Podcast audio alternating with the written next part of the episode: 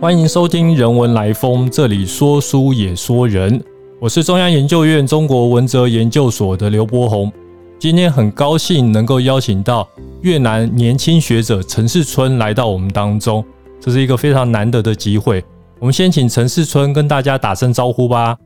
Hello，大家好，我叫陈世春，我是越南人，我是在北越南定省来，目前在德国。汉堡大学写本研究中心攻读博士，听起来就很特别哦。一个越南的学者，他现在在欧洲德国在念博士哦，想必当中一定有很多有趣的历程哦。等一下，让我们听陈世春来跟我们分享。我自己就会感到很好奇啊，你在研究的议题，或者是说你现在博士论文正在处理的问题是什么呢？我现在的博士论文。英文名字叫 State Correspondent and Decision Making: A Study of the Nguyen Dynasty Central Government Archives。简单的是说，我在研究越南阮朝十九世纪的中央档案。我们要在开始利用档案的时候，会更想知道那档案的内容是什么，然后档案的保管或者是公文的制造的过程是什么。所以我的博士论文是针对这个问题。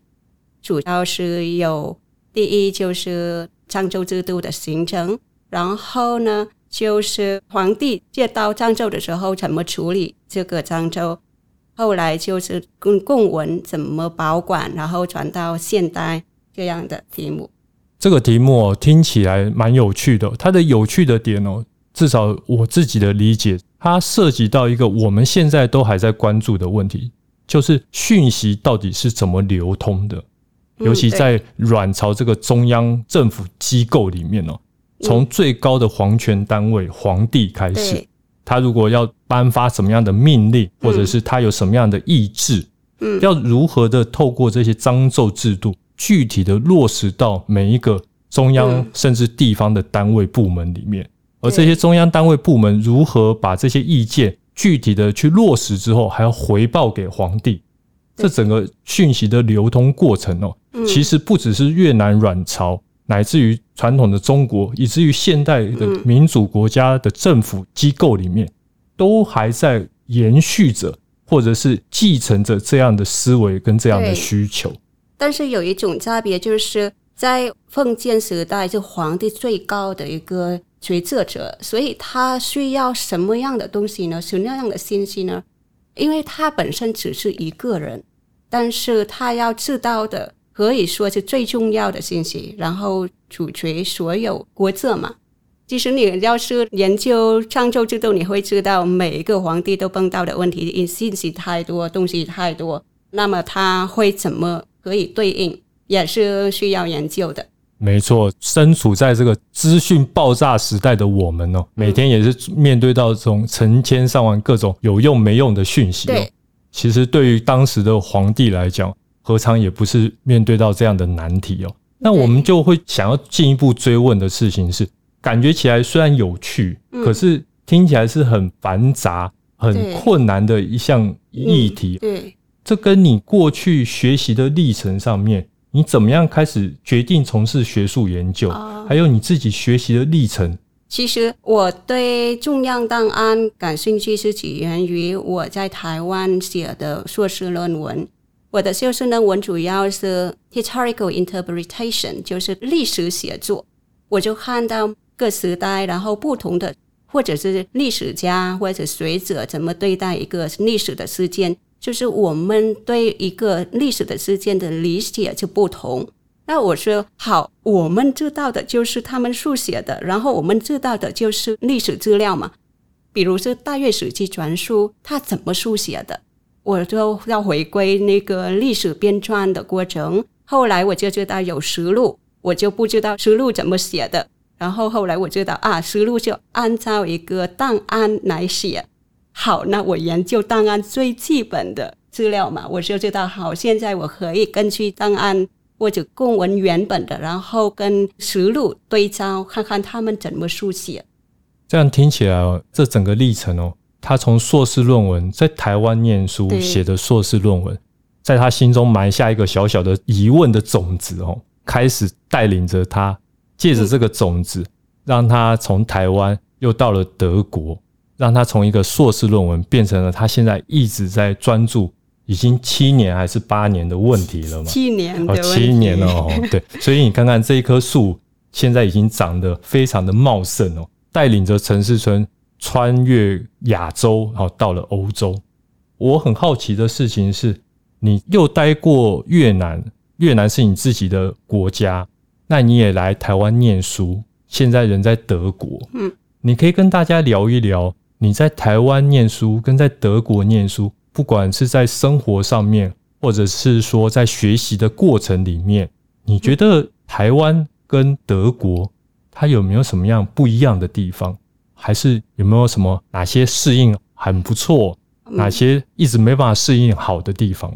我先说，我第一次到台湾，我跟台湾跟越南相比，因为我在越南算是一个比较好的学生，反正学习还是很认真的。但是到了台湾了，才发现原来台湾这样读书很难，因为我们每个礼拜，因为我是硕士班的，每个礼拜每一个节课都要准备，然后做一个 review，就要写一个心得，做一个报告。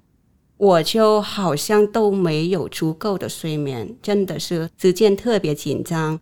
我就慢慢发现，越南读的就是一个学期一门课会读到一本书，觉得很足够。到了台湾就可以说一个礼拜，我们班不同的人就分配嘛，然后我们要负责每一个人一个章节，就导致就每个礼拜会要读懂一一本书，我真的很压力。到了德国就不一样，因为我们不要上课，只要一个讨论。但是德国的其实想法就是，我们已经到了博士生了，我们要掌握很多那个理论上的问题。所以我到了那边参加他们的 working group，就是工作小组，他们讨论的就是概念，比如 decolonialism 或者是 postcolonialism，你一定要了解到他们所说的是什么东西，然后谁写的，就有一点空缺吧，因为我以前都按照老师给的，现在我们导致还要自己寻找书，然后自己理解，或者是我跟老师嗯讨论问题的时候。他就没有多说，他就说你写这个概念不对，就从这个概念改为这个概念，我就用一个月，然后读那么两个概念到底是怎么差别，就是这样的一个过程。生活就不太一样，因为台湾太热情了。我到了台湾，就学校安排接待，然后学校安排住宿啊，在 dormitory 就宿舍都会有一定的位置了。但是在德国不是，我们要申请。应该是申请到一年后才会有房子，那我们该怎么办？可以在外面租房子吗？租房子他们要求有一个薪水一定的收入，我们收入不够，因为我拿的是奖学金，很紧张。然后我记得第一个月是我跟别人同住，然后第二个月跟第三个月我三或者四次搬家，后来才定下来就有一个房子。这样的系统，然后在这边我们就去流程，都是有人安排我们去做，但是在德国没有人管理，你一定要自己找。那去哪里办去流程，然后你要准备的东西自己找。有一个是 Welcome Center，就要是你预约到的话，就可以到 Welcome Center，他们就讲英语的。要是没有，让去地方的就讲德文，你要适应，他们没有挺愿意讲英语。因为他们怕就是他们讲英语的话就信息不对，德国人很怕责任，然后还有很多吧，挺自由也很独立。但是我是亚太人，我喜欢的就是社会交流。然后对，然后德国就很冷的，冬天就比较冷。在台湾，我冬天还可以跑出去运动一下，在德国很少，因为就冻死了。其实我回想，就是以前就没有想到，就是买衣服的时候啊，其实在德国很难买，因为我们是亚洲的。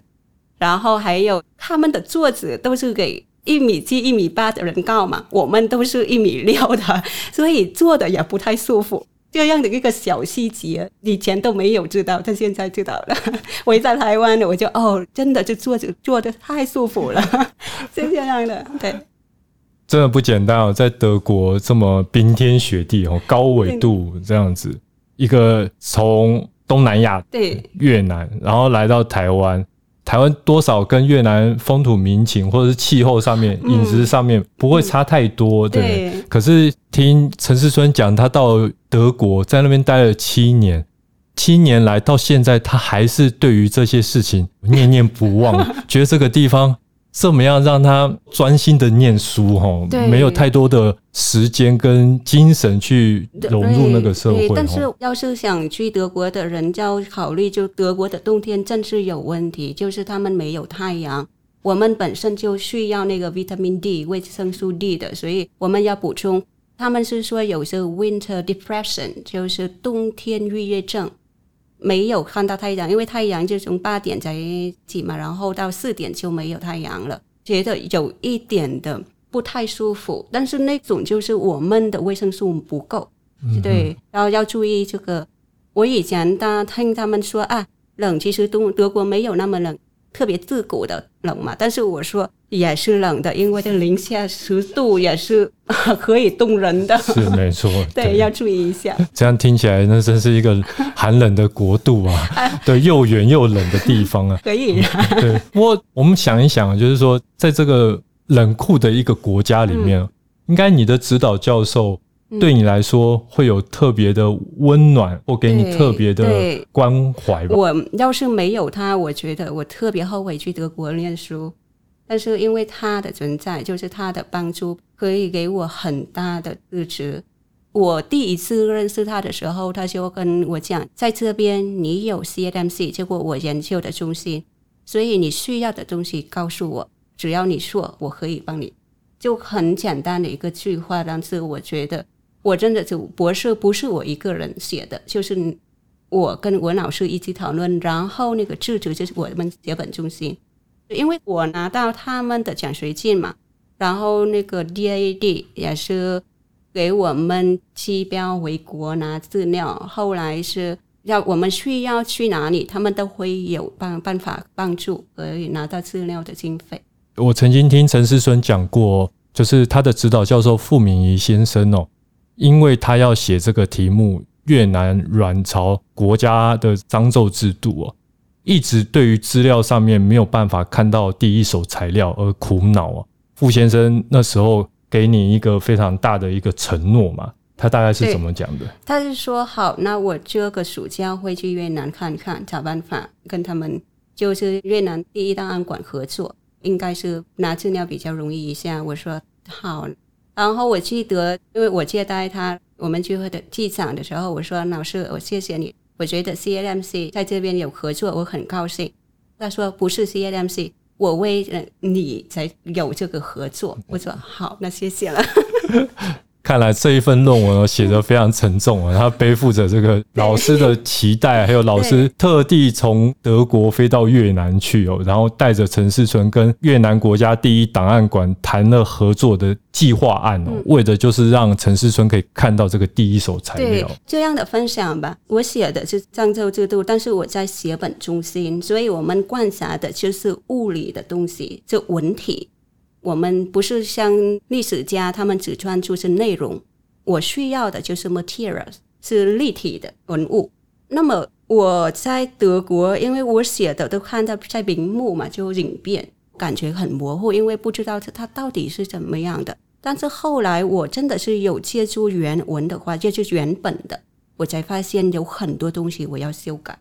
因为你看到的东西，然后你才知道啊，那么人在使用那个公文的时候，他们怎么对待跟处理这个事情？因为它是物理接触嘛，是对，因为现在我们看的都是内容啊，内容这样这样就够了。但是我是写本中心的，要要研究写本，而不是内容。了解对。陈思春在这边其实也提到，他目前在汉堡大学写本中心嗯做研究，可不可以请你简短的跟我们的听众介绍一下汉堡大学的写本中心？刚刚他提到以物质性为他们关注的一项议题哦，还有没有什么可以让我们多知道一点的呢？好，我说实话吧，写本中心它本身有一个 website，它就是 Center for the Study of Manuscript Culture，它拿到可以算说是德国的政府经费是公费的，所以他们研究的成果都放在网络上，都是 free 的，都是免费的。要是关注到写本